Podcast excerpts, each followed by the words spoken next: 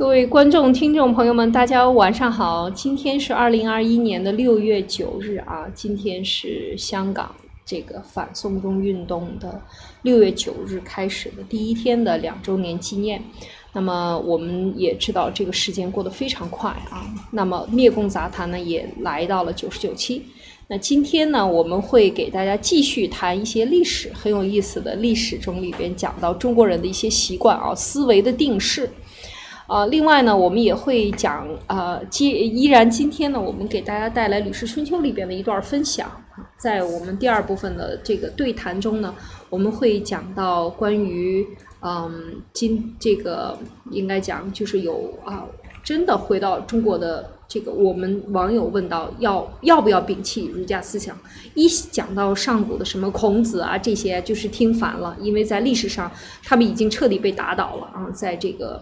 文革的时候已经被踩在脚底下，变成了孔老二。那么这个历史对我们的反思，在整个中共的七十年里边的反思，它真正反思到点子上了吗？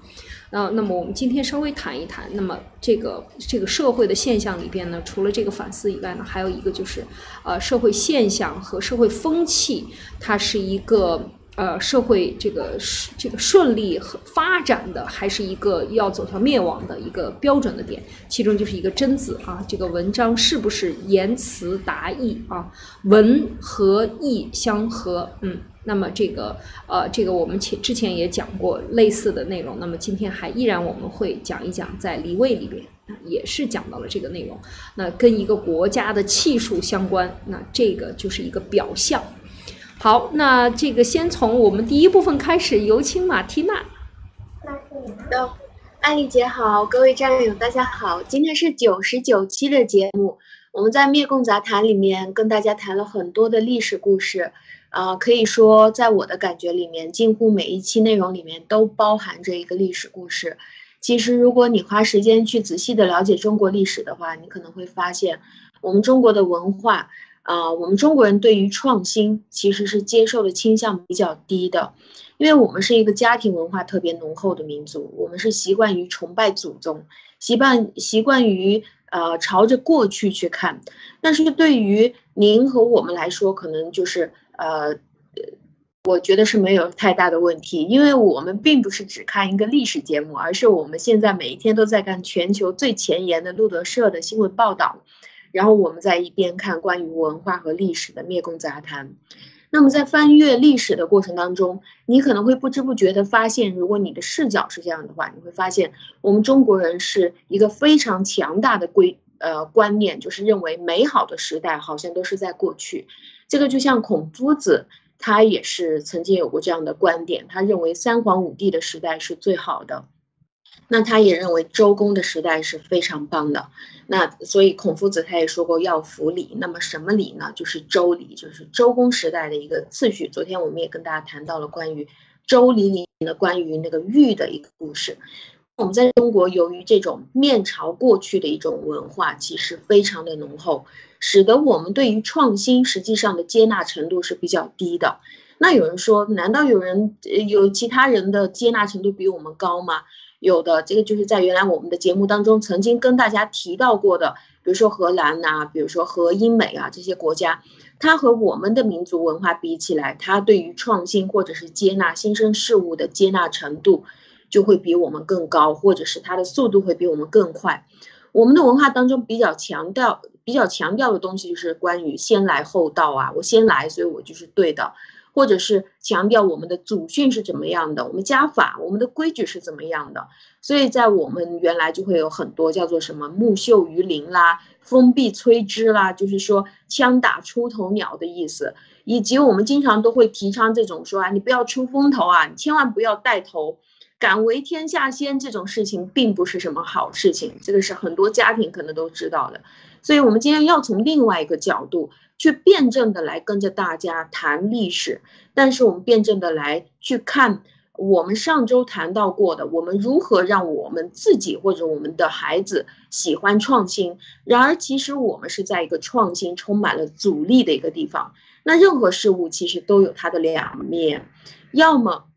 啊，那么我我们要不然呢？就是创新，除了在家里面鼓励我们的孩子以外，我们要今天再来研究一下关于这些创新的阻力，社会上或者文化上对我们的创新有多大的阻力。那我们一边谈历史，一边认真的去提示您，任何的东西都不能去走极端。我们太过度的注重历史，或者是完全忽略掉这个历史，其实都是会造成非常糟糕的历史啊，或者是呃非常糟糕的一个效果。如果你对历史很熟悉的话，你会发现发现这些新生事物很难被我们接受。新生事物如果是被引进的话，其实每件事情的引进都是非常非常困难的啊！我不知道谈到这里的话，艾丽姐您啊有什么观点或者你有什么补充吗？啊，是啊，这个嗯，我觉得马蒂娜讲到了一点，就是呃，中国动不动就法古。啊，就是咱们要去到古人里找，像三皇五帝去学，他这个学呢，最后呢，其实大家要知道，这个历史是向前发展的。人永远不能在两个时间踏入同一条河流。这个时势呢，所以道家里道家的理论里边有一个话呢，叫做与时俱进，或者与呃这个与与时俱谐啊，就是跟这个时间，当时间不一样了，人在不同的时间里，他所。呃，周围的所有的环境的因素都已经变化了，所以这个历史呢，唯一不变的事情呢，就是变化本身。所以有这样的一个变化的时候呢，其实当很多的人就是说读到书把书读到这个呃变成书虫子了，或者是说完全那种迂腐的态度去看待一个现代社会的时候呢，其实我觉得这个就应该讲是属于呃。相对糟粕的一一部分啊，就是说，不是所有的这个中国的思想过传下来的思想里边，或者是每一个朝代里边。都是这样的，这个立法的人和这个执政着的人的这个思想呢是非常重要的。你不能够尊重尊重这个法治，或者是说你遇到了新的问题，你再去到固执堆里边去找解决方案，这些都是非常的应该讲是叫做刻舟求剑的做法。事实上，只要是你学到了精髓，你真正的掌握了这个呃这个制定法律的精髓，解决问题的这个大的原则，就是。我们现在每日在讲的这些普世价值观也好，尊重个性也好，真正以民为本，以民意为本，以民想为本，那么你本着这个东西去做的话，一定能找到解决方法，而不是说去法古。所以这个。当一个朝代走向末路的时候呢，他就往往把这个变成了八股啊，就像八股文一样，你必须按照这个节奏去做。其实这些都是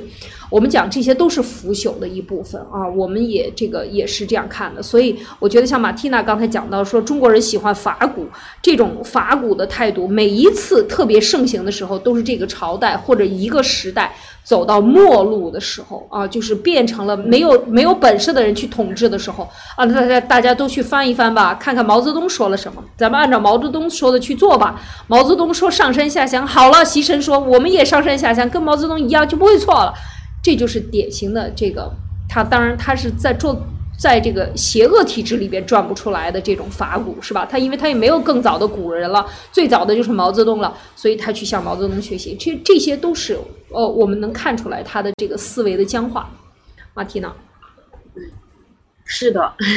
我我非常认同。那么就是呃，当当我提到就是今天要跟大家讲的故事。现在我们几乎每一家我们都在开汽车，但是呃，如果我们去回想我们中国的汽车是怎么引进的，其实就是在一百多年前，当时是袁世凯开始，他胆子非常大，这个人很有创新性啊，是袁世凯引进的。那当时的汽车引进其实是一个非常非常困难的一个过程，大家就把汽车在当时就视为一种洪水猛兽，就觉得这个是一种怪物。那这个事情，当时袁世凯就非常着急，因为他花了很多的钱，拿了一百辆汽车进来了。那他是一个非常呃非非常有各种各样点子的一个人啊。我们也知道，之前我们也提到过，他也呃百日维新的时候也去找过他。那为了把汽车引进中国，而且是要推广开，让其他人来买单，他动了很多的脑筋，这个过程里面吃了很多的苦头。比如说他在北京城的时候，当时就搞了一个北京城的第一个自来水公司，那个事情的起因呢，是因为当时京城里面皇宫里面有一处大晚上的时候着火了，那由于抢救不及时，跟不上，所以当时损毁非常严重。那皇宫里面有哇，全部都是贵重的东西，所以他当时就跟着老佛爷就提议，他就说我们要不就做一个自来水公司？为什么他提议呢？因为其实之前袁世凯他在天那边就已经做过了自来水公司，所以当时 OK 老佛爷就批准了，那么就 OK 你就来吧。但是这个事情一开始做自来水公司的时候，就引发了社会上一个巨大的反感，非常严重的反感。大家认为这个事情非常邪门儿，那事出异常必有妖啊，这个就是我们中国的一个观点。哎，这个事情一旦有问题，一定是有妖怪。那自古以来，我们我们都知道啊，这水往低处流啊，这个才是天理正道啊。怎么就搞得袁世凯搞得一下水往上走了，水往天上流？那这个铁定就是叫做什么逆天而行，那这个事情多邪门啊，太邪门了。那怎么办？抗议告状，以死相逼，不得了了。你这个简直就是要逆天了，水往上面走，水往高处走。而且开头就是当他刚刚搞出来这个自来水公司的时候，大家绝对不敢喝，大家说这个是妖水。就当你去在网上查，查到大量这个东西，水有妖。而且大家觉得这个是很可能有毒，而且你喝了很可能会出事儿，因为那个之前都是喝井水嘛，包括故宫里面都是喝井水，所以当时袁世凯他投了那么大量的钱在做这些东西以后，都是一些新东西，他就没办法，他觉得冥思苦想，那这个事情怎么办？他想到这个自来水搞不定，我就先去推广汽车吧，他就想到了老佛爷，当时他心里面想，那么。我先从这个洋汽车开始推广也行。那如果是这样，老佛爷当时是六十七岁的生日嘛？他说：“那我给老佛爷送一辆这个车。如果是老佛爷要是带头表示说，哎呀，很喜欢这个车，那这个事情不就好办了吗？所以他就赶在老佛爷过生日的时候，就给老佛爷真的就送了一辆车。老佛爷就真的坐着去上朝了。”但是还没有习惯呢，才坐了一下，他就开始埋怨这个事情了。那袁世凯找人过去就问老佛爷：“，怎么样？你喜欢吗？这个车子坐着舒服吧？啊，不用人抬轿子了。”老佛爷就说：“你们这个西方的东西啊，你看就是野蛮，这个就跟我们中国就不一样。那为什么会觉得野蛮呢？”有袁世凯就问他，那老佛爷就说：“你这个东西一点都没有上下尊卑啊，简直就没有次序的。”不过老佛爷会产生这个想法，其实也是有道理的。老佛爷他说：“他说你看看这个司机啊，太不像话了。”那袁世凯问他说：“你怎么了嘛？”老佛爷说：“你瞧瞧，这个司机他的座位高度居然跟我这个皇太后基本上是一样高的，这个野蛮吧，没有上下尊卑，没有次序，简直不成体统。我跟他两个人坐在这个上面，这怎么搞得成啊？”啊，受不了了！老佛爷感到很不舒服，生气了。最后，这个老佛爷想半天，下了一个懿旨，说规定这个车嘛倒是还不错，可以用的。但是这个司机你必须要给我怎么样？给我跪着开。哎呦，接下来就麻烦了。这个司机去跪着开车，那么肯定是要出车祸的嘛。这个本来就很难培养出一个司机啊，大清朝的司机。那刹车油门怎么踩啊？刹车要用手去刹，你还要管着方向盘，而且你跪在那边，你太矮了，你就看不到前面了。那这个事情很难办的。司机后面一听说就是要跪着开车，他就他就不敢开了，所以他就想了一个办法，就找了个借口，就说：“哎呀，这个车子坏了。”他就溜走了。所以，所以。他还我我觉得他是非常担心啊，不要把老佛爷送上西天，我们就满门抄斩了，一点办法都没有。讲到这里，你你怎么看？哦，这个挺有意思的啊，这个司机坐在前面还要跪着，这个尊贵啊，确实是。过去他抬轿子嘛，他要把你抬在肩上嘛，所以你是高于任何人的。他这个确实是有这样的一个想法，你看这个就是非常有意思，居然能够说出来这样的话啊，也是确实是。呃，这个也是很神奇啊！你看现在想一想，一百年前只有一百年前人的想法都是多么愚蠢的啊！就是说能够做做出这样的想法来，现在想一想真是不可思议。就是说这种世界进步的变化带给人类思想的革命啊，和这个人的人性的解放，这个真的是天翻地覆的变化啊！马蒂娜，这是我的一点体会。对，所以他当时认为的这个。简简单单的就认为这个野蛮，还有呃有没有等级制、尊卑制，最重要的就是真正你的物理上的高度，你有没有跪在那里，他有没有站在那里，有没有在高台子上，是个大大椅子还是小椅子，他当时就是那么简单这么看的。所以当这个事情就后来不了了之了嘛，就说车坏了，然后那个司机就说我不干了，就跑了，是吧？那后来这个车子还是在士大夫，就当时的这些士大夫知识分子里面引起了很大的一个震动，所以当时就他们不是有那个洋务运动嘛？这种革新派跟着当时的守旧派就开始两边进行非常严厉的这种呃辩论了，就开始是两边辩论。那这个守旧派就攻击的非常严重，就说这个洋人真的是阴谋诡计很多。我们之前也谈过关于我们非常喜欢阴谋论，我们这个民族啊。守旧派他其实就是当时这种贪腐和拍马屁最最厉害的那群人啊，我们都知道，他受不了这种啊，我们好不容易搞搞好了各种各样的关系，可以简简单单在中间吃回扣了，一下子你们去搞什么洋务派，我们受不了。那这些人他是搞阴谋者，其实是最盛产的就是阴谋论了，什么事情他都觉得是阴谋。那什么？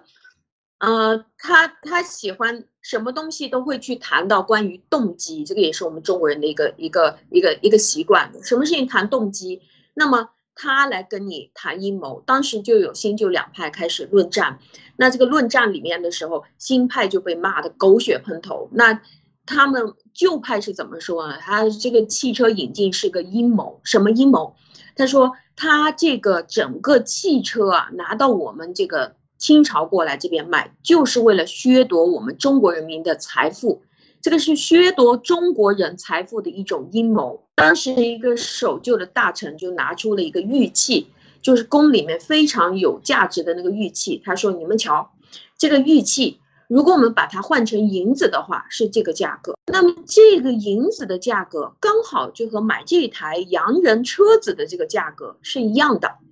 那我们请在座的各位想一想啊。”在过去一百年，这部车子成了什么？对吗？成了一堆废铁，不值钱了，就成垃圾了。而我们这块玉呢？哎呦，到一百年以后，我们这个玉成古董了，那是价值连城啊。所以他说：“你想，他们向我们中国卖出了一辆车，就换回了我们的一个玉器，相当于那过了一百年，我们中国人都拿着废铁。”他们都拿着我们所有的玉器，哎呀，太值钱了。他说：“那我们不是傻吗？我们去搞了那么多的车子过来，就是为了拿到废铁，我们上当了。所以，我们绝对不能被这个西方帝国主义骗了。”讲完这些以后，哇，守旧的大臣就是高声喝彩：“对啊，对啊，你看我们这个车子换玉器，太不值得了，不行啊！”原来这这个是一个惊为天人的大阴谋啊！他们得出这样结论。那么你们想拿废铁换我们的稀世珍宝，这么一场大论战的结局，就是这些主张想要尝试我们去试一试小轿车的这些人输得落花流水。那他们就被骂成什么？你们这群人就是在败家。那这个东西有道理吗？在当时来看，我认为是非常有道理的。您怎么看？这个要看到这个，其实，嗯，呃，我觉得这就是创新，就是真正的在这个一个派里边啊，就是说真正他不了解国际社会，尤其是到了清末啊，清末其实在那个时候，在全球的这个应该讲啊扩张当中。呃，一千八百多年，从一千六百多年，呃，一千七百多年，一千八百多年，都已经这个工业革命，呃，蒸汽轮机，所有的发展都已经非常的这个非常大了啊，所以那个时候就是和外国的接近，因为中国它闭关嘛，所以基本上属于闭关，不对外来接受，它只卖货给别人，而且卖货的过程中，譬如说卖丝绸的、卖瓷器的这些卖货的代理，大部分是都是在广州啊，上海也很少，大部分在广州。这些交易的这些中共、中国的、清朝的、满清的官员都在里边有各种各样的利益啊，就说。根本没有一个开拓的视野，这个世界到了什么程度？所以当他拿出来，像刚才马蒂娜讲，这简直就是笑话，是吧？现在看就是一个笑话，这就是一个这个要心理学讲就是投射嘛，你完全不了解别人。在这个国际贸易的环境中完全不了解的时候，你所认知的所有的一切都是就你的经验认知的，所以这个就特别像现在的中共国每次去叫嚣着啊，我们你们打台湾，我就是武力封台，然后真的美美军来了说，嗯，台湾是我的一部分啊，是我们的一部分，所以呢，你你登陆了台湾就等于登陆了中国，然后就不用打了，是吧？所以这些这种。奇怪的这些言论都是出于自我的无知和根本不懂得什么是国际贸易，或者国际上的别人是怎么看的，完全不了解这个情况，或者是说装作不了。现在是装作不了解，在那个时候是真不了解，所以呢，他就变成了守旧派，永远会战胜呃维新派。这就是这个非常的这个你刚才讲的这一点，特别是在清末更加的糟糕了，是吧？因为大家都这个这个外部的压力越来越大的时候，其实就是内部的斗争越来越激烈的时候，所以这就是中国一直以来的这种党派斗争、朋党斗争的这样的一个皇权集权下的这样的一个特殊的现象，就是这样啊，马婷。嗯，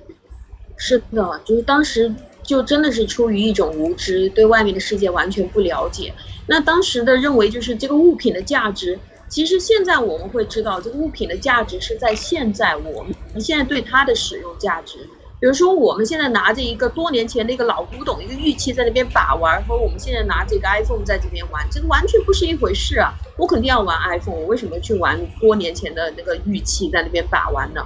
所以，我们真正的价值是体现在现在。而我们的思想，其实现在最重要的是在我们脑袋里的思想，而不是在我们老祖宗规矩里面的思想到底是有多重要，而不是老祖宗怎么说，是现在我们是怎么想的，我们是怎么学的，然后自己怎么加工的。所以这个车子引入，其实就像火车的引入，也像自来水的引入，也像学校的进入，包括这些枪炮的进入、无线电的进入，各种各样的引入中国，都经历了一个极其困难、痛苦的过程。当你去翻阅历史的时候，你会发现这些事情。而反对的理由其实是五花八门的。这个也像我们心理学，当我们想要去改造一个人，当他意识到自己有各种各样问题的时候，你去跟他谈完了以后，他发现哦，还是算了吧，我还是就像原来那个样子吧。这个是一个就是大部分的情况。那我们最常用的几个东西就是邪气，就是去阻止这个新东西进来。最常用的就是邪气，比如说这个东西不正派，有妖术，这这是我们最喜欢说的。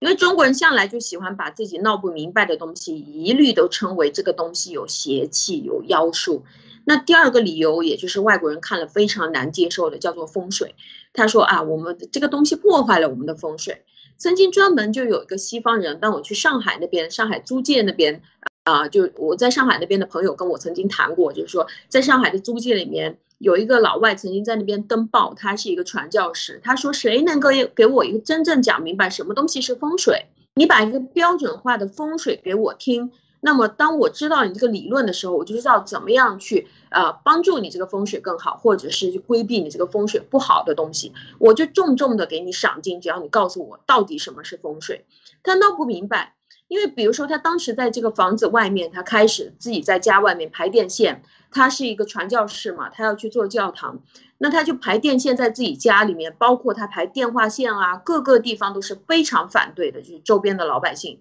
坚决反对。因为为什么呢？他去问，哎，因为你破坏了我们的风水，他就百思不得其解，很想知道什么是风水啊？风水有什么规则啊？你告诉我，我会去遵守啊。但是让他更不理解的是，有一次他去给教堂加电线杆的时候，周边的这个老百姓一开始是抗议非常严重的。哇，这个洋这个洋人又开始了，又开始在这边加电线杆了，搞的这些妖术，非常反对他。突然之间呢，就是呃，形成了一个形势大变。为什么大变？因为当时他正在架线，架到那个教堂路上有一栋房子，很大的房子。这个房子的主人当时是当地的一个大官，就非常有钱的大户人家。那一天，他正在呃正在那边架电线到他们家门口的时候，那个大官里面有一个太太正在准备生孩子。那刚好他架线架到那边的时候，里面就传出来了孩子的那个哭声，然后里面传出来了欢呼声，哇，我们家生了一个儿子。那这个主人家一下子儿子出来了，这个房子的主人立马就觉得哇，风水太好了。到底今天是怎么回事？为什么我们家等了那么多个孩子，终于出来了一个儿子？出来一看，原来是个老外正在那边架电线，他就立刻跑出来感谢他，说：“谢谢你给我们带来了好风水。”那周围村庄的人一听到这个事情，很快就传开了，就说：“哇，我们这这边的这个县太爷嘛，还是 大户人家，一下子就家里真的是突然之间有有了这个儿子降生了，等了那么多年。”大老远跑过来看，大家都是欢欣鼓舞的。那所以在这个事情结束了以后，就是大家都欢迎他来我们家门口架电线。所以这个老外就更糊涂了，这个这个是什么风水啊？这个风水真的是来无影去无踪，稳定性是很差的，对于他来说是没规律的。所以他就当时就跑去上海租界那边去登报，他说：“谁能跟我讲讲什么是风水啊？”呃，因为我我觉得。我想尊敬你们的风水，但是我真的非常搞不懂这个风水的原理是什么。经常有人说我破坏风水，又有人说我给他们带来了风水，这是我们经常讲的第二个。第三个就是经常就像现在中共也在说的，你们西方的这套东西不符合我们中国的特殊的风土人情，不符合我们中华民族的既有的这个东西。那这个理由也是非常常见的。这个就是我们拒绝新生事物的三个。呃，我所找我所找到的最高概率的，您您怎么看？对，我觉得这个非常有意思，就是说他动不动你看社会主义引进中国，然后说中国特色社会主义，当你之你对这个事情产生呃不对的时候，就说哎这个东西。啊，有邪气啊，用一这个邪气啊，或者是说用这个风水，用一些玄的东西，没办法用科学验证的啊，用一个无厘头的一个理由来拒绝，这个其实是只是一个借口。但是更多的时候呢，就像刚才马蒂娜讲的这个故事很有意思啊，你这个孩子在你肚子里包着，对吧？你这个饺包子里边包什么馅儿？你自己的妈妈不知道吗？你的你们家人不？知道吗？你把这个风水，这个以来归于呃一个门口正在路过的这个人啊，他给你带来好运气。这些其实都是嗯呃都是这个一个寄托于他方啊，就是说中国人他这个寄托这个文化，就是他要他要做一件事情，他把寄托于以某一个东西。哎呀，今天什么东西给我带来好运？今天一出门碰到一只喜鹊，这个喜鹊给我带来好运气了。那么我这个今天所以一路做得好，我明天要给这只喜鹊上两只香，是吧？这些所有的这些做法呢，其实都是嗯，啊，可以讲就是我我们可以真可以用迷信这两个词来啊 来形容啊，就是而且他不接收新鲜事物的时候，他也用这个来去呃阻挡，而没有用一个真正的去呃客观的去。这个研究这件事物的这样的一个态度去研究，譬如说就像拉电线这样的，刚才讲到的这个自来水儿也是一样的道理，它完全是在你不认知一件事情，你为什么对它产生恐惧，就是不认知嘛，就是你不了解它。当你去把它研究明白了，我觉得就是说，西方的这个科学精神，这个赛先生他的一个最重要的一个精神，就是其实中国人也是有的，但是发展到末世末路的时候，像清末这种，就变得很荒唐了啊，就是没有一个研究的精神。你这个不明白，这个炸弹不明白，它砰一下就炸了。那你就把它打开、拆开，把它研究明白就完了嘛。但他不认为，他认为这是这是天上掉下来的一个不知道什么魔鬼的鸟啊，乌这个这个呃恐龙下的蛋是吧？那这个所有的这种认知和这种妄想，都是其实对现有现象的不了解。其实你去看，呃，就是包包括刮风下雨，人认为不可。大自然不可掌握，呃，那么就是形成了很多迷信的，用这个来进行统治，欺统治者欺骗老百姓啊，等等各种各样。但事实上，当你真的把它研究清楚，把这个天气的气候把它搞明白，发现它的一个规律，去寻找它的规律，以及这个东西和比如说月月球形成的潮汐的规律，那么它可能和这个呃天我们讲的这个更多的这个引力所造成的这些这个对地球气候或者是对地球上的。生物的这种影响力，那你就去慢慢研究嘛。你搞不明白，你就去研究嘛。你不要把它说成一个用一个无法解释的理由，一个玄幻的理由来的导致你无法去进一步研究的这样的一个态度。所以这个就像刚才马蒂娜讲的，我觉得，呃，非常的非常的典型。马蒂娜。是的，我就我也认为这个是一种侥幸或者是一种迷信。就我们一直都相信这种碰巧啊，会不会突然间运气就来了，就是这种感觉。那我们其实，在两千多年来啊，就一直都有这一个集权统治的阶层正在统治着我们下面的老百姓。不管我们是叫做统一的一个国家，还是我们是一个分呃分成一个小小的国家，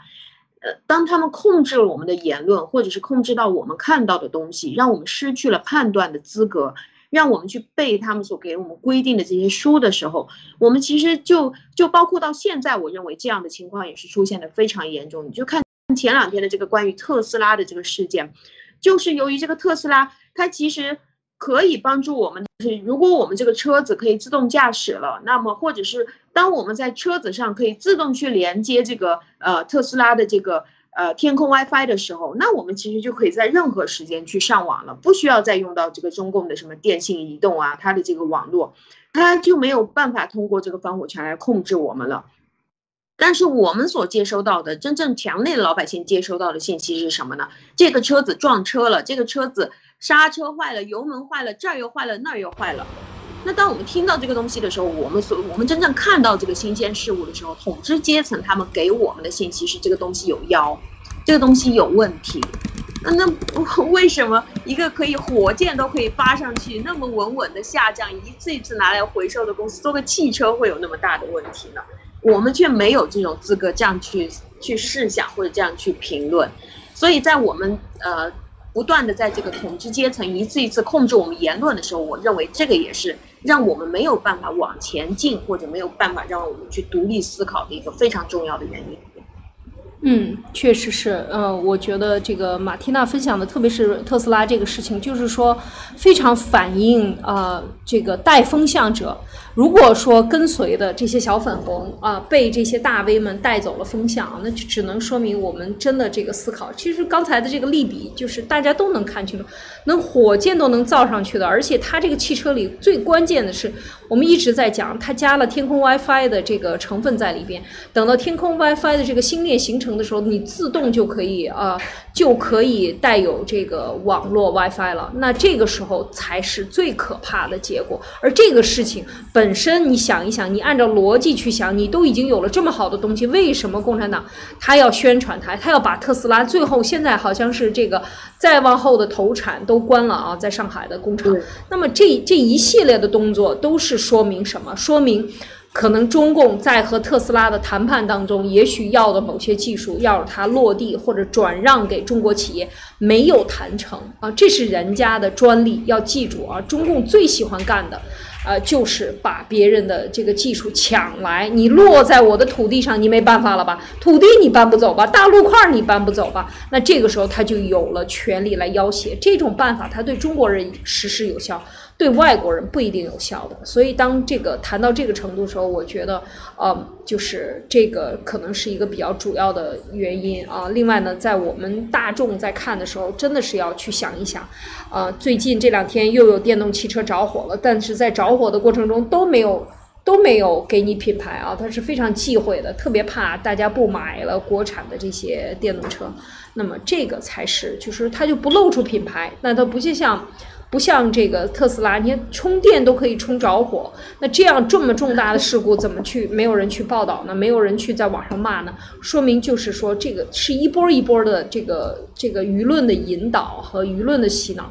所以要当然要走出中共的九层妖塔还是很难的，但是我们现在辨识能力越来越强了，是吗？所以我觉得我们的战友，你们大家，咱们所有人辨识能力都强的时候，我们只要去向身边的一个人说，我们就会增加两倍。当你向五个人说的时候，我们的传播力就是五倍，五倍再乘以五倍啊，是吧？它是一个非常的。巨浪式的这样的一个传播的效应，所以我觉得啊，就是我们的传播啊，一定是会慢慢的让国内的这些粉红们、被动粉红们啊，慢慢的这个粉回来啊，就是清醒回来、蓝回来，不要粉着了。所以这个这是我的一点想法。我觉得这个今天的。呃，这个第一部分的这个分享就是讲中国人的这个，呃，中国人的这个历这个习惯呢，他当他拒绝新事物发展，其实我觉得非常具有呃借鉴或者让我们反思的意义。就是说，在这个时刻，在今天，在习神在走回老路的这样的一个时刻呢，我们真的要去想一想，就是嗯。怎么就能够形成这样一个氛围啊？就是说，能够让他在走了七十年，还他共产党成立一百年，我们还要让他继续下去。就是说，用这种，嗯，杀鸡取卵的方式，这是不是中国人现在不是没有看到过世界，是已经看到过世界了，但是依然能够成功的被他们阉割啊，被这个。劳动人民的成果，应该讲，虽然你也是带血的，很多很多的这个野蛮生长起来的这些民营企业，它也是带着这个擦边球的过程，或者是带着一些手上带着一些血，但是我觉得这毕竟是是一个嗯自由发展的过程，我们还是经历过了，在中国的八十年代九十年代是吗？那走向两千年以后呢，更多的走向了这种集权啊，把这种所有的利益都集到国企、民企、民营企业变国企，国企。变央企，央企变这个党企啊，最后的就是说全部全面控制，那是后这十几年啊二十年的是会走的比较极端，但是中国还人民还是就是到现在他啊往回走的拉开倒车的这样的一个过程，就像我们今天讲清末的时候开倒车一样，就是你新鲜新的事物、新的思想你走不进来，依然还会出现像今天我们。这个出现的这种惨剧，这么一个数学的天才，他的成果就是被抢走了，他就是被折磨了，他就是被内卷了，他就是能够被内卷。而问题就是在于，啊，他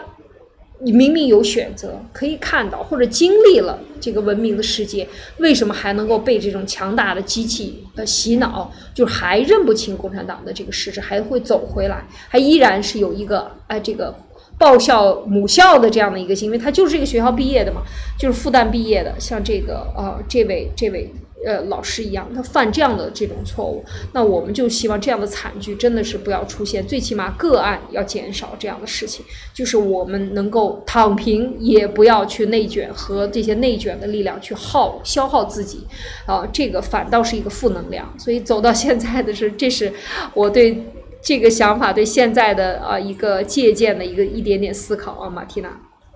是的，非常认同。就是当现在这个倒车还带踩油门的时候，记得我两年多以前在离开国内以前，我跟着很多身边的朋友，有时候当我们就是一对一，呃，没有用电子设备的时候，跟他聊天，悄悄的跟他谈关于我们可能要走回去文革二点零啊，包括这些私企要变国企，这个都是在路德社当时就提早很久就已经谈出来的东西。他们在当时都觉得我有病，根本就不可能。但是当现在我在慢慢的去观察这些人的时候，他们已经被温水煮青蛙的方式，慢慢的就被煮进去了。包括他们的妻子、他们的孩子，就穿成那个八路军那个样子出去也是一样，他们好好像也觉得挺高兴的，还在劝我打疫苗啊什么呀。就是人就这样潜移默化就被洗进去了，就倒车踩油门，大家很多时候没有反应过来，已经进去了。对，所以我们真的是，嗯，就是希望更多的，就是呃，这个觉醒的阶层啊，就像我们的战友啊，大家来传播，就是只有精英阶层呃觉醒了，才能带呃老百姓们一起这个来觉醒。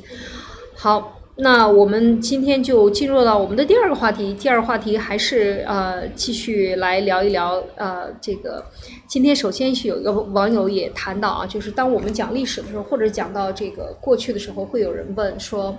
啊，我们呃是否可以摒弃儒家？我们不想再活在这个。呃，固执堆里了，再活在这些什么几千年文化，天天讲，我们哪有那么多文化？我们哪有那么多厉害的东西？不，四大发明都是骗人的，是吧？我们这个这个过去的两千年来，真的没干什么事情。就像文贵先生说，我们就发明了这个过去三百年，啊，就发明了一牙签。清朝以来呢，三百清朝的三百八十年呢。也没干什么好事。那清朝、明朝的这个清朝本身就是被满族殖民，是吧？然后呢，元朝又是被呃蒙古族殖民。那这个这个历史有什么好吹嘘的啊？就是说，我们不想再听了。这个孔夫子这个儒教的东西，我们也听够了。那我我就是想问，就是在这个，我觉得这是一个很正常的一个现象，很很多很多社会上很多人都在这样去谈，觉得。啊，中国真的没有什么没有，我们再也不要在这个历史堆里面再去找一些自己未来发展的方向了。我们不要去法古了。当然，我觉得这个是很很好的这样的一个自我反思的过程。但是我们也要反思，如果你作为新中国人，那我想想想问你，你作为中国人，你上哪里找标准？这个是一个非常。非常现实的一个问题。首先，你是黄皮肤，你不是白皮肤。首先，你是生活在中国大地上，你是在共产党的这个这个粪坑里边啊，在生活着。那这个是不可以否认的一个现实，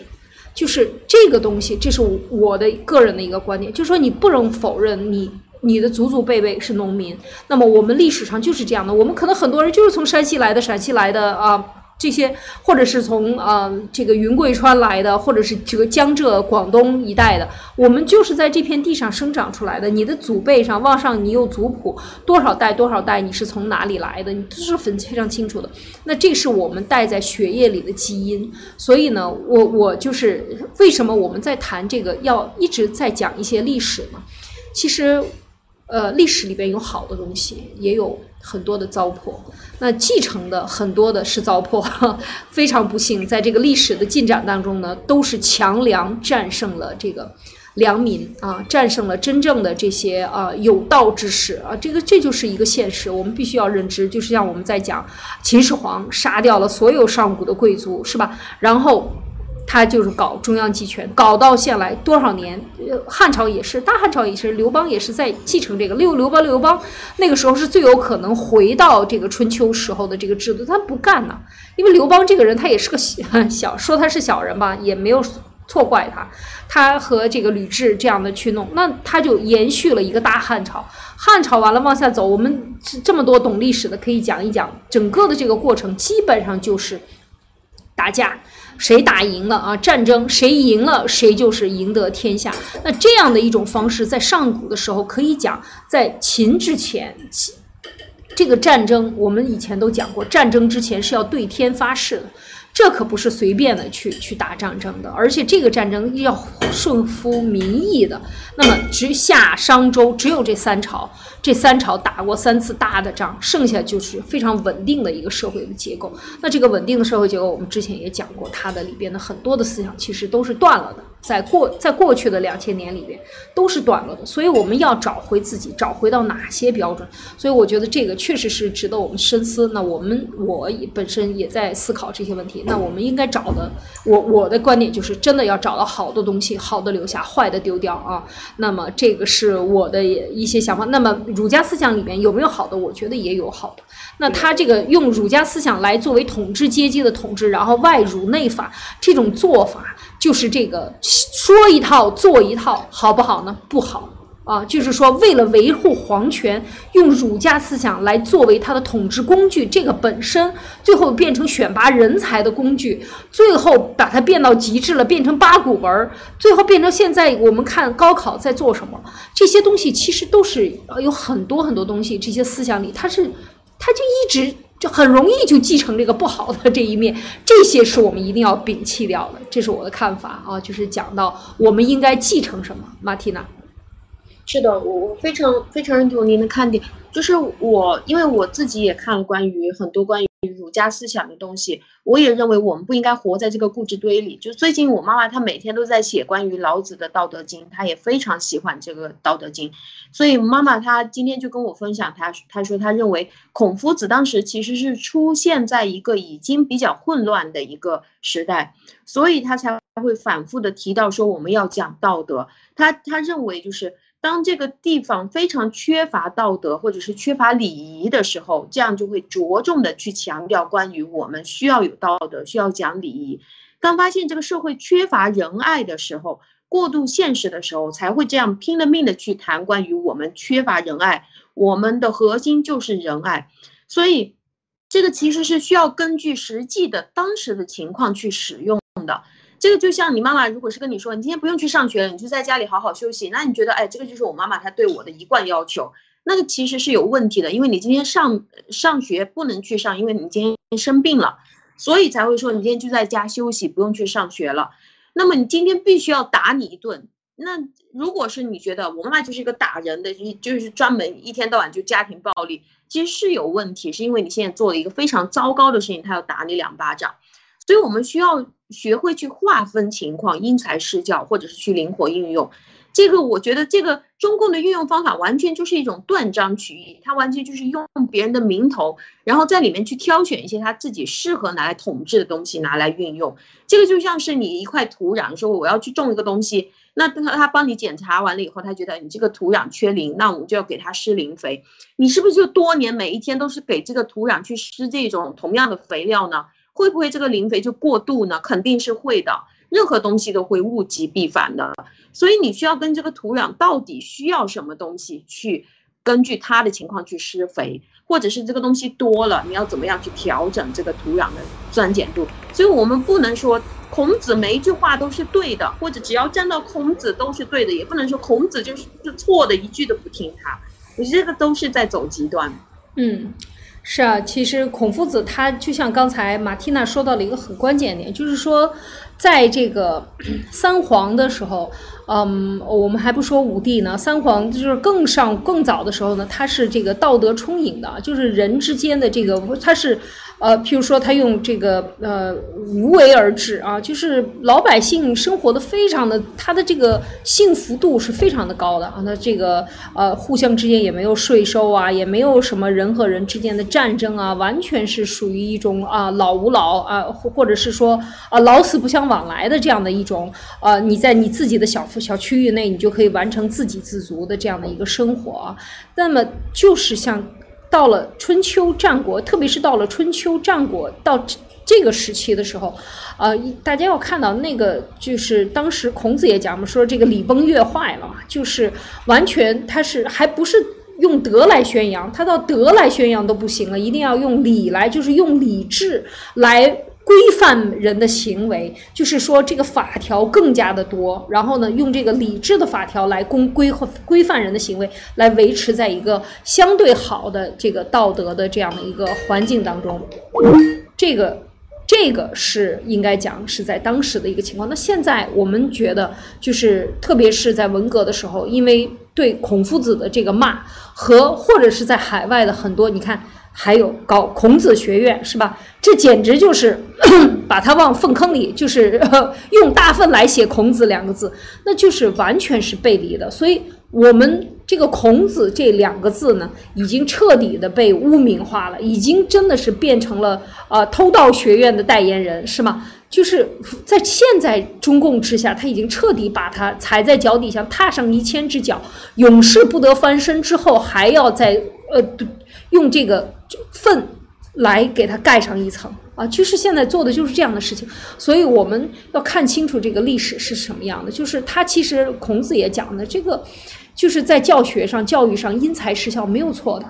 你一哪个学校能做到因材施教？哪个不是统一教材？你不按照我统一的标准就不可以了。现在完全是背道而驰的，和教育本身真的就是一个教育产业呃工厂。啊，这样的一个，那么你输出的不是人才，你输出的是符合社会使用的工具的一个标准化的呃一个呃僵尸，或者是说呃呃在某些方方位上已经完全丧失自我意识的这样的人，所以这个现在的教育才是可怕的。所以，当我们看到这些点，我们要恢复到真的是以人本位来进行教育的时候，我们看过去的私塾培养出多少大师来，没有错的。一个老师带三五个学生，就这样一直带，带到他大了为止，带十年。你想一想，他对他的用心和倾倾注的这种用心和真正的这种扶持，他会起到多大的作用？这就像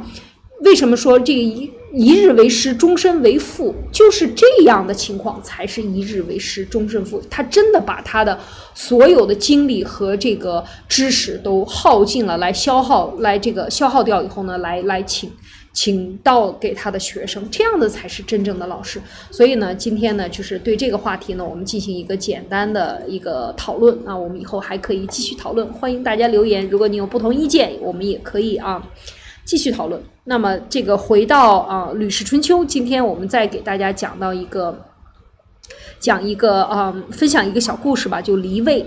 其实呢，讲到这儿呢，就是针对什么比较有感呢？今天讲这样一篇文章，就是最近中共的这个外交部和他的所有的宣传机器里边，其实现在可以讲，真的是嗯，编故事、扯谎。和这个为自己呃做不到啊，就是为这个为这个政权去粉饰太平的这种言论呢，真的可以讲是走到极极端了。其实走到极端了以后呢，它有很多的坏处。比如说，他把这个嗯很多汉语里边的词汇用来为他的政治服务的时候呢，就像我们刚才讲，孔子学院已经彻底变成了一个污名的啊，在国际上臭名昭著的一个东西。但是他同时他毁了谁呢？毁了孔子的形象。所以这个。我们讲，其实他有非常多这个了不起的一些思想传，但是已经传不下来了。在这个现在这个社会上，很多人不明真相的人，呃，或者是说，嗯，被中共的媒体他已经彻底把它毁了。那么毁的是什么呢？其实毁的是我们的每一个受众。毁的是我们的人，我们中国人，还有我们中国人对中国汉语的认知的偏差。其实这一点呢，就是这个后续效应和它这个毒呢是非常厉害的。那讲到这个即将灭亡的国家呢，它的表征都是一样的，就是讲到今天的语言和意思的背离。那君王没有自知之明啊，等等这些东西，其实就是说，在这个社会上泛滥的是不说真话啊。那么所以说，呃，回归到我们啊这个。爆料革命或者新中国联邦里边的一个原则，就像文贵先生讲的，他说的这个唯真不破啊，而且他也在践行这个做法，我觉得非常的了不起，因为它是一个风向标，它是一个标杆站在那儿，大家都在看着你。如果你不能够做到唯真不破啊，那你自己说的和做的不一样的话，那对爆料革命的这个对真正的带领中国人走向这个真正的啊。真正的一个回归的这样的一个路呢，就非常的难啊。所以说，现在其实我们在在分享的过程中，就讲到这篇文章离位啊，就讲到了说真话、做真事啊，写真文章，它其实是一个永恒的道理，呃，就是在任何时代，它都不会，它都不会被磨灭掉，它可能一时被磨灭掉，但它一定会啊。啊，会被认知，会被后后人认知，或者或过不多久就被认知。所以“真”这个字呢，我们今天在分享这个离位的这篇文章里面呢，他就分享他的这一段儿吧。他讲到“言者一于义也啊，言义相离，凶也啊。”就是说，你说的话和你表达的意思完全是两个意思，就是言不达意，或者是言不由衷啊。啊，也叫口不对心啊，我们就有很多这样的类似的词汇，其实都是很糟糕的一个一个现象，在社会上讲，应该是一个很糟糕。如果它只是个案或者少部分人、地区性的、农村里的啊，社少数文化的都没有问题，但它成为一个普遍现象，或者成为一个国策啊，外交的国策、言论的国策、宣传宣传的国策这个政策的时候呢，就是一个很糟糕的现象了，嗯。好，马蒂娜，我先讲到这儿，你评论一下。嗯，好的，嗯，就是在在上周您讲到关于《吕氏春秋》的那个先识懒乐成的时候，我当时就看了一下关于这一段，我就非常喜欢里面的一段话，就是叫做最深沉的智慧是不露痕迹。可以说，所谓的不露痕迹的大智慧里面，就只有真诚，无真诚就必然虚伪，虚伪就必露痕迹。我非常认同这句话，就是当我呃，当我真正开始。进入爆料革命的这个环境里面，然后可以开始真正去说真话的时候，我觉得我放松了非常多，因为我就不用，因为原来我是做生意的嘛，那我就不用再去思考关于说我说这个话的目的是什么，或者我说这个话我需要记住了。那现在我就可以，不管是对着谁说话，我都是可以直接轻轻松松的就把我自己想说的东西跟他表达出来了。我认为这个真，呃，当。当你要表达的是一个意思，你要做的又是另外一个意思的时候，其实别人都不傻，别人可以看得出来你到底是要在干什么。那么你就需要在不断的跟他解释。我认为，当一个国家到处都是这样的一种氛围的时候，虽然会让我们做真事或者是说真话的人觉得非常痛苦，但是其实当这个国家形成这样一个氛围的时候，这个国家就像现在中国国一样，就没有办法去跟其他国家再去做竞争了，因为大家都是在说漂亮话，然后。实际上去做事，或者去打仗，或者是去发展企业，或者甚至是去婚姻爱情，去谈任何东西的时候，这个国家都是搞不成的。大家就是要的，就是有这套漂亮话而已。对，是啊，这个呃，就是讲到，确实是啊，就是你看国家乱了，这个流言朋党互相诋毁，好人坏人都啊不分了，这个不写错了，啊，这个嗯。所以你看，其实这就是现在的这个情况啊。他就讲乱国之俗，呃，甚多流言而不顾事实。刚才马蒂娜分享了就是一个正向的消息，那么我们看他的这个反向的啊，就是不顾其实，勿以相毁，呃，勿以相遇啊，毁誉成党，口众口熏天，贤不孝不分，以此治国，贤主犹祸之也。又况乎不孝者？乎啊，就是他这个里边，就是说真正的这个言辞言意不达的时候，这个言意不达其实就是什么？就是没有成了嘛。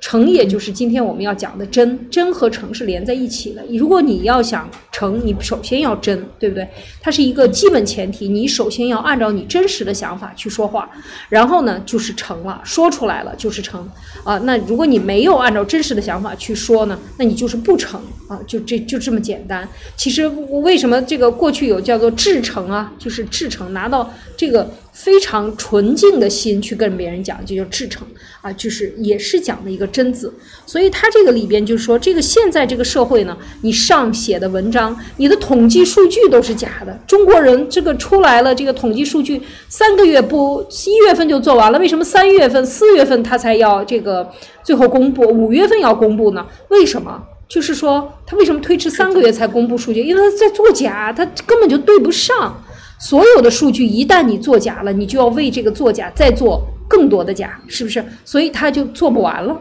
就最后没办法，这个数字和事实呢能够对得上，他对不上了。因为这么多年轻人，那好了，这么多年轻人上了。能符合你学校的数据吗？上了多少人上学了？对不上了，对吧？那那多少人缴税了？工作人员有这么多，多少人缴税了？也对不上的嘛。所有的一切都要去作假，所以当这个国家建立在一个假的这个上面的时候，就变成什么了？最后就变成所有的人和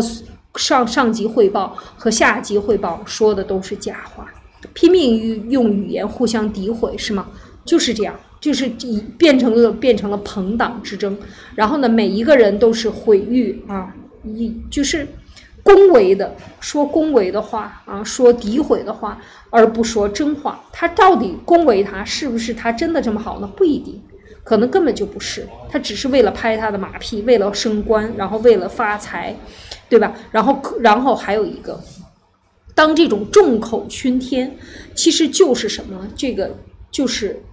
就像现在这样，各种各样的口号满天飞，是吧？我们要大干快上，我们要四个自信，我们要这个传承中国传统文化，我们要恢复京剧，我们要干这个干那个，就是因为你都不行了，你才要去这样去喧天喧闹啊，众口熏天，其实就是说喧闹到已经到了天上，天上都撑不住了，都把天上污染了。那你想他这种喧闹得有多大啊？就是很糟糕，气势冲天的。那么好人坏人不分啊，贤和不孝也不分。所以就这样的，就是不是好人和坏人，或者是说守规矩的人和有能力的人，完全都是混杂在一起。就像我们今天讲的这个复旦的也是一样，都是以用行政来管理这个专业，对吗？你明明没有这个本事，你为什么要让他来决定呢？专业就由专业决定，就是说中共这种治下。啊，我们大家只要稍微在这个机关里干过，在事业单位干过，经历过啊文化大革命，就是有两代人在争过政府，大家这个话一只要一说，大家都深深的体会。而且现在这种情况，它不但不减减弱，反而是更加的增强，因为它更多的人把时间用来去这个 众口熏天去了，是吧？然后去买吃这个喝酒啊，呃，这个。逛卡拉 OK 找小姐去了，用这个来去进贡去了，而没有精力真正的用来去说治学，真正的去严谨的做事，而严谨做事的人都被逼到要去杀人了，这个就是这个社会真的是是走到极端了，应该讲啊，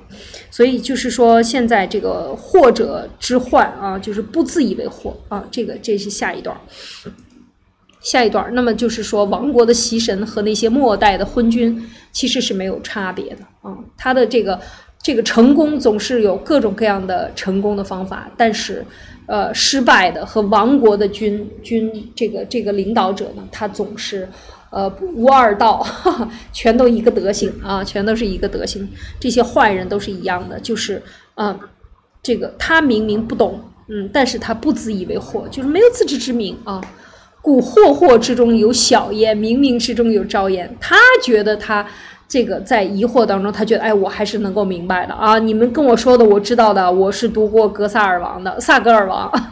萨格尔王的是吧？这个都说不清楚，你完完全不知道这样的一个人，我没有读过这个历史。这个格萨尔王，这个这个是真正的吟唱的一段这个吟唱的历史。就是西藏的游方的这个这个游士，这是非常让人感动的，一大段大段的背唱，就像我们过去听说书一样，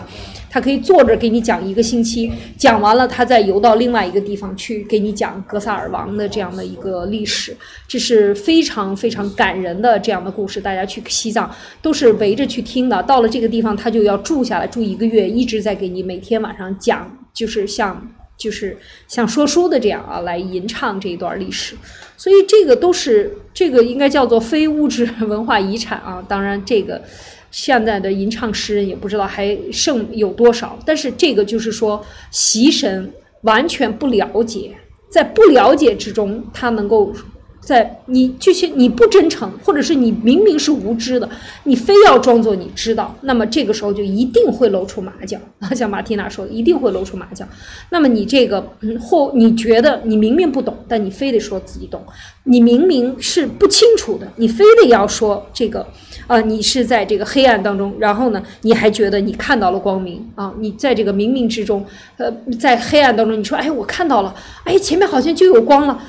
其实你是在这个自我意淫啊，完全不是这样。事实它就是在黑暗中，你在黑暗中，你就说你在黑暗中，你不说，你明明这个事情不是很明白，那你就说不明白，就这么简单。他不丢面子。当你真的说真话的时候，其实这个采访往往让人觉得是。这个受到尊重，你看像文贵，他有时候说错了啊，他这个当着这个这个什么，嗯，直播的时候就说哪些人哪些人不好，你你怎么能坐在这个啊主席台前呢？你是不是这个规矩都不懂啊？完全说错了。第二，马上改口，马上承认错误。其实这些我们要知道，人无完人啊，面对自己的这个实际情况，然后去说话，往往会更受到别人尊重啊。所以亡国之主不自以为祸。看到了，这就是最典型的，像习神这样的，一说一句话低一下头，说一句话低一下头，出去对另外一个坐在普京的旁边，居然需要去翻小本本，真的是为什么在国内就这个视频就没有流行？就是绝对不能让人看到，因为他太愚蠢了，连小学生的水平都没有。简单的，你就这个问题，你戴着耳机子，人家给你翻译清楚了，你听不懂吗？你对这件事情不能够进行解答吗？不能。而这样的一个人，他却装作自己，我什么书都看过，我这个也明白，那个也懂啊，真的是 不自以为惑啊。所以，所以和历史上的这些暴君啊，最后惨死的这些人，都是有的一拼啊，无二道也，都是一个德行啊。就是讲到这儿，马蒂娜，你有什么要想分享？当他装到这个程度的时候，就是把自己戴高帽子已经戴到天上了，变成那个。比宇宙还要更高的一个时候，他真的是没有办法下得来了。所以就在他当今就在当今的这个中共国社会里面，当你在招聘的时候，呃，因为我们是会做人才测评、心理量表，然后会做各种各样的测谎呀什么呀，这个都是我们在帮一些企业做招聘的时候会做的。你会慢慢的发现，现在基本上所有的应聘者信基本上都是假的，或者是大部分都是假的。那当你在这个社会里面，你想要去真正去做一个真心实意、高品质的产品的时候，真正可以去帮助，就是你看到这个社会需求，想要去帮助大家的时候，你会发现没有人相信你，你可能会觉得非常受打击，或者是觉得啊，我心很痛，为什么你不相信我？或者是当你在真心诚意的劝说你的家人，包括呃现在说你不要去打疫苗啊，或者是你这个事情千万不要去相信。或者你哪哪个东西你要去相信？我跟你推荐路德社，或者你推荐什么样的新闻，他是不相信你的。而他们的这些怀疑，并不是因为你这个人就真的非常烂，跟就就非常不值得相信，而是因为真正这个整个会都已经变成这样一种欺骗的文化氛围。所以在现在这个商家在这个这个社会里面，你想要去简简单单做一个产品，做一点真心良心事的时候，你会发现成本太高了。最大的成本就是这个信任成本，在这个社会里面变成了这个样子。谁相信我呀？我到底是在卖东西还是在骗钱？那这个这个信任成本真的是非常大的。所以每个人都在装，而且我们都知道对方都在装。所以就像我说，我之前在墙内的时候，我真正说真话的时候，要么就被封号了，要么就是别人就一下哑口无言，不想跟我说话了。但是当我在那里说一些有的没的，我自己不感兴趣的，每个人都出来跟我说话了。所以其实真实的并不一定是完美的、正确或者是有意义的、什么好的，因为这个也不是真实的人，他又不是上帝在跟你说话。所以人也只有看到自己有这种暴露出来的问题啊，或者疏漏啊、有弊端的时候，也才能知道我要不要改啊。我有这些问题，所以真实一定不是完美的，一定不是像习神这个样子的。对。就是是这样的，就是说它造神啊，造神，所以它都是人造的，都是编织的啊，一切都是编织的，所以这个才是。呃，这个才是这个呃亡国之君的这个最典型的这个特点啊，很有意思。所以说，我们为什么在啊讲回到我们这个报道革命的，像这个 GTV 啊，很多的这样平台呢，我们都在都在尽量去传播真的话啊，就是说真话。然后慢慢的，如果经商呢人呢也开始流行说真话，其实你的这个考核成本和这个信用成本呢是最低的啊，就是说你付出的东西是最低的，嗯，因为总。有会回来的，就是说，当你去尝试践行，去像说真话。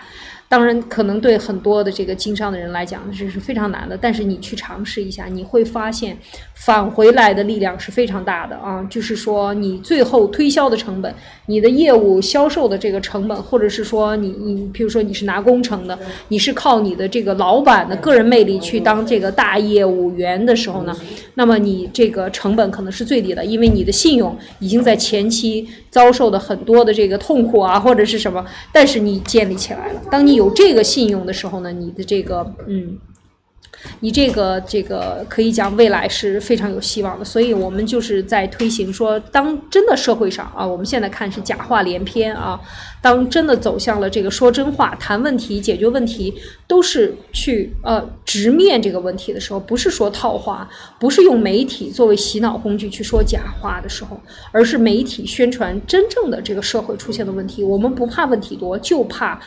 这个掩盖问题是吧？当你掩盖问题的时候，你的这个付出的成本是最高的。所以，就是人与人之间也是真诚相待，而不是这个卖真诚啊，这个假装真诚，卖掉你的真诚去作秀。现在很多人与人之间的这个交往的时候是假装真诚，回到家里一堆的麻烦事，但是都是装着这个啊，表面要光光鲜是吗？那边的这个非常的痛苦，那这些其实都是这个社会现象的一个，在每一个家庭我们都能感受到。其实，这个一个家庭就是一个社会的缩影，所以我们从家庭开始谈，从心理开始谈的时候，其实我觉得就是呃，我们在谈这个跟谈一个大的社会是一样的。所以，呃，我家里人从开始，从家人之间开始真诚相待啊，和朋友之间不是卖真诚，或者是说你有一点名望，或者你是做老板的，你通过假装真诚作秀来来换取别人的这个认同呢？这些做法呢，其实你都可以放下啊，而真正的以这个以真实的面目面对这些情况，那么这个时候呢，成本是最低的，而效率是最高的。那友邦往来，当然我们希望未来的新中国了，就是不能够出卖国人的利益啊！这样满世界的大撒币，其实都是老百姓缴上来的税啊，这是非常的可耻的，或者是说真正的卖国的行为啊，就是卖土地、卖卖资源，呃，然后呃，这因为几个人掌握着这个国家的这个政权啊，共产党掌握着，所以他想给谁钱就给谁钱，都是他们之间勾兑的事情，跟百姓没有一毛钱关系。所以，我们真的是应该在对外交往的过程中是量力而行的啊！你这个时候把所有的利益，就像台湾一样，他没有没有外国没有关系，他老百姓活得很好，是吗？藏富于民啊，老百姓都好了，这个政党变得小了，可以被质疑了。那这个时候，就是百姓的权利和个性的权利啊，个性的被尊重啊，就。好了，这是真正的向下负责的态度，低下头来，真正的对待自己的职责，对待自己现在的这个家里面的情况，也许呢，你会发生一些意想不到的改变，啊，这是我的一些想法，马蒂娜。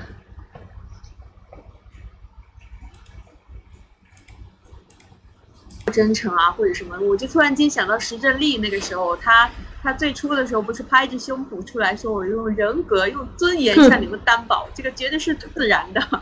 那我在当时我就想问，那你这个担保如果是赔了，我们要怎么拿到你的人格和你的尊严？到现在为止也不知道他的人格和尊严怎么怎么获取。所以有有些人就是非常喜欢放狠话，但是这个话其实是没有什么太大意义的，听上去好像是信誓旦旦。嗯，确实是这个。这个就是，这就是现在治下的这个作秀啊，各种作秀，拿你的这个信用拿出来作秀。所以我们看到这些的时候，我希望我们的战友们都啊，当然摒弃这种做法。我们从自己开始啊，发生对自己的环境发生改变。如果你的家人因此而改发生了变化，环境发生了变化，那我们真的是非常的高兴哈。希望看到这样的景象越来越多。好吧，那今天我们就分享到这里，明天我们在同一时间见面，好吗？再见，再见。